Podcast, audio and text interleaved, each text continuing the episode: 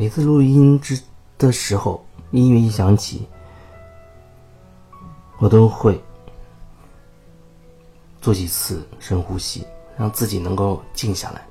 甚至在录之前，就已经在做这件事了，让自己能够回归自己内在的这个中心，然后开始感受，感受自己。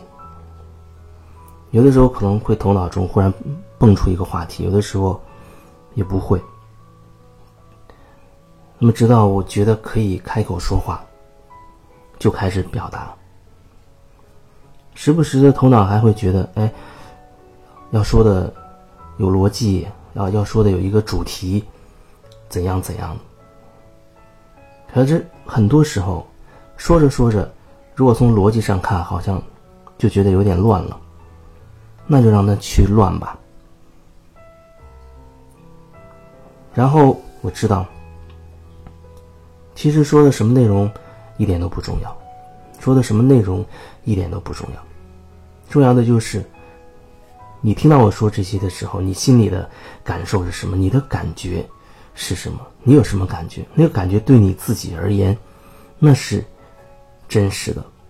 你要面对的不是我的内容。你要面对的是你自己的感觉，这是你要去清理、转化。你透过这样的一种方式，比如说听我讲这一段，你有一个什么样的感觉，或者有一些什么情绪，你反观你自己，你可能会找到它的源头是什么。换句话说，在这过程当中，其实只是提供了一次自我觉察的时间。机会，然后你不断的可以，在这一段一段音频的这个过程当中，有机会更清晰的看清楚自己。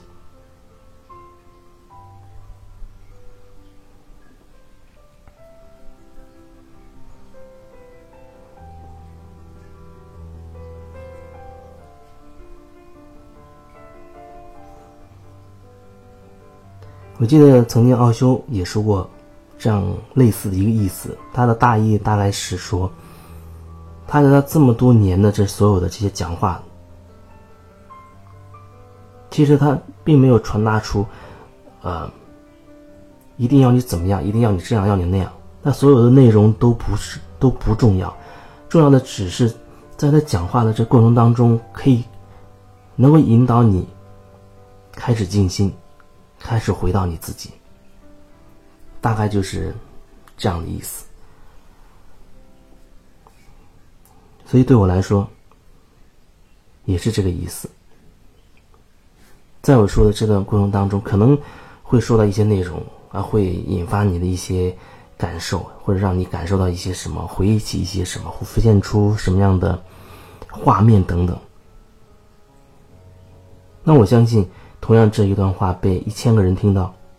每个人心里的感受一定是不一样的。可是你仔细想一想，同样的一段话，为什么一千个人会有一千种感受？因为每个人他的生活的经历不一样，他的信念系统不一样，所以同样的这一个表达，我同样的一段话，一千个人听进去之后，他会发生一千种不同的反应。每一个反应是你自己的，那是你需要去觉察的。那对我自己来说，我只是在录音频的过程当中，不断的能够引导我自己回到我自己的中心，去感受我要说什么。无论是他有没有逻辑，我只是感受自己要说什么。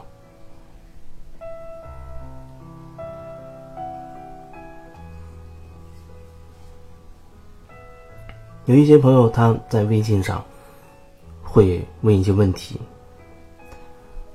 那我感觉有一些人他不断的去强化，他去强化自己啊生活多痛苦，强化他自己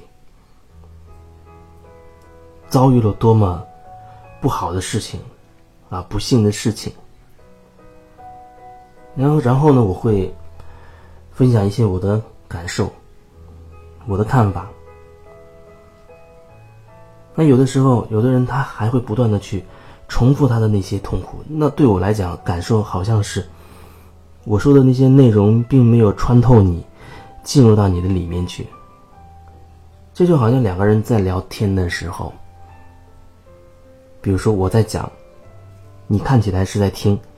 我讲完了之后换你讲，然后我再讲，那个过程就像是我在表达我自己的那个时候，你在听的时候，其实你不是真的在听这个内容带给你的感觉，你是在心里琢磨着，我接下来要怎么样继续表达我自己的观点。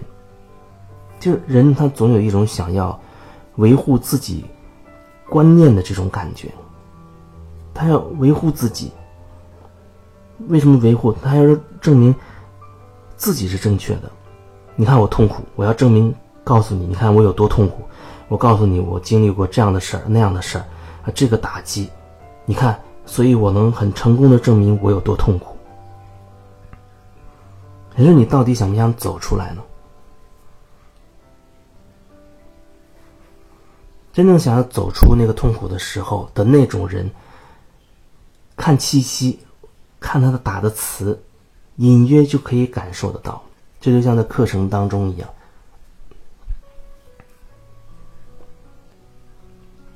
有的人他一出现，就可以很清晰的感受到，哦，他好像是到了那个点儿了，到了那个时间点儿了。你可以说这是缘分具足了。你也可以说他真的是受够苦了，他不想再受苦了。他一门心思只有一个念头，就是我要挣脱出这个痛苦，我不要现在的这个状况。先不说这样的一种状态是不是背后还有什么其他的问题，那最起码你有一股朝一个方向走的这个动力，就像我最早参加这种课一样。我就告诉自己，在那些九天的过程当中，就是老师让我做什么，我就做什么。我完全放下我的头脑，放放下我所有的判断。那在九天过程当中，我就是选择信任，就是选择相信这个老师，相信他让我做的一切，所有的练习。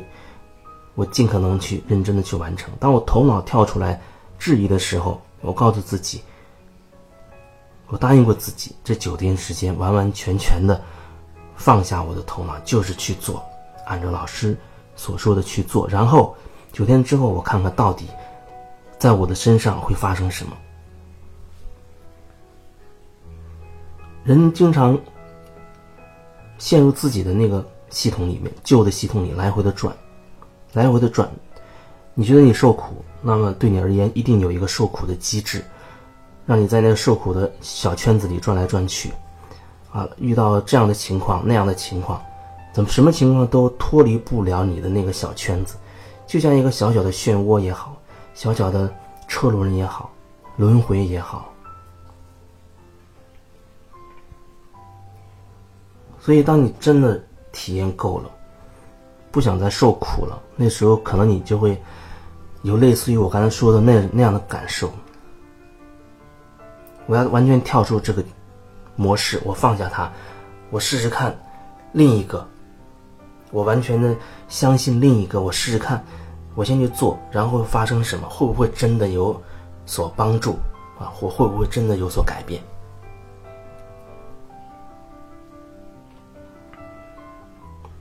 一个人活着，最起码不要让自己纠结，不纠结。可是怎么才能不纠结？如果你没有办法去做你自己的话，你恐怕经常都会在纠结中度过。那你说，到底什么才叫做做回你自己？你心里有这样的声音，有那样的想法，可是你却不敢表达，你不敢说。你不但不敢说，你还要找很多理由告诉我说，我说了也没有用，因为某某某他一定不会让我那样做的，因为那个环境他会阻挠我，会阻碍我，怎么怎么样，所以我说了也没有用。你不断的在在证明自己无法做回自己，所以你就很成功的在外面发现了那些能够阻碍你做自己的那些因素。你没有发现吗？其实你还还是很成功的，你非常的成功。吸引力法则，每个人运用的都是炉火纯青，无论你信不信，吸引力法则都在不断的在显化着，显化着你内心最真实的状态。你不信任自己，它就显化一些人事物，让你感受到你对自己的不信任。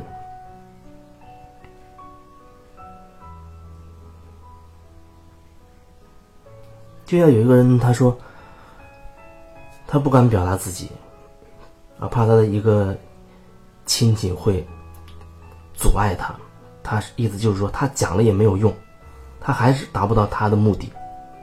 可是我想要说的就是，如果说你觉得这个声音在你心里面是真的，你真的想那样去表达，那你就要把它表达出来，真实的表达你自己内心的声音。这是一个。另外，先放下别人将会怎么对待你，无论他之前怎么对待过你，你也尽量让自己放下对还没有发生的事情的猜测。你在猜测的时候，你的注意力又被分散到那个那边去了。所以你要把注意力抽回来，把你的能量拿回来，放到你想要去做的那个。事情上放到你想要说的那内容上去，这是做回了你自己。因为别人要怎么做，你没有办法决定。可是，对你自己而言，你可以决定你要怎么说，你要用什么方式去表达。你这个能把你你能决定的这一部分，你能做到一百分吗？即便是你全部的注注意力全放在你要表达的内容上面。也许都做不到那么完美无瑕，更何况你还要把你的注意力分散在猜测别人会怎么对待你，啊，在想以前什么什么样的模式，在想那个周围的环境怎么怎么样。那你真正内在的那个力量用在自己要说的话上，那个力量就会越来越弱，越来越弱。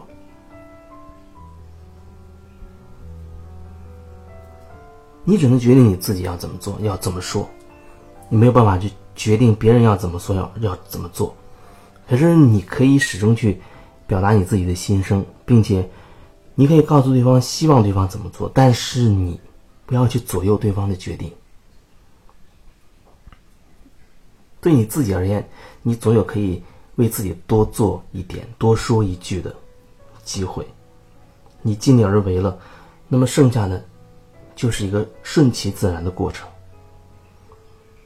有一些事你是可以决定的，而有一些事不是你能够决定的，所以你只能从你自己的角度出发去选择。如果说你一再强调自己多痛苦，啊，谁谁谁让你痛苦，那个环境让你痛苦，你做的这件事让你痛苦，你一再强调那些东西的话，你又有多少力量真正放？在挣脱这痛苦上，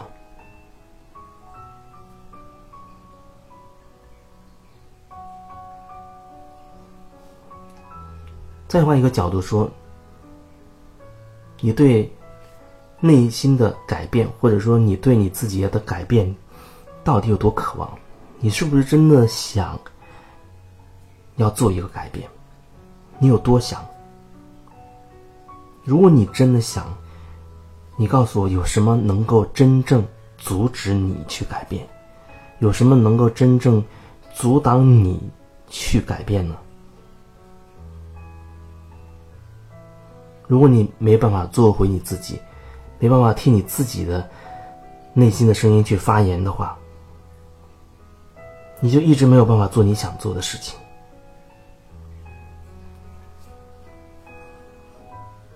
所以我所说的永远都是站回自己的角度，站回自己的角度，想想自己有什么要表达的、要做的、要说的，注意力永远放在这个里面，而不要去担心别人会怎么样。别人有别人的功课，别人有别人的决定和别人的选择，可是你先把你自己能决定的先做好，这是你唯一可以做的。做好你自己，这就已经足够足够了。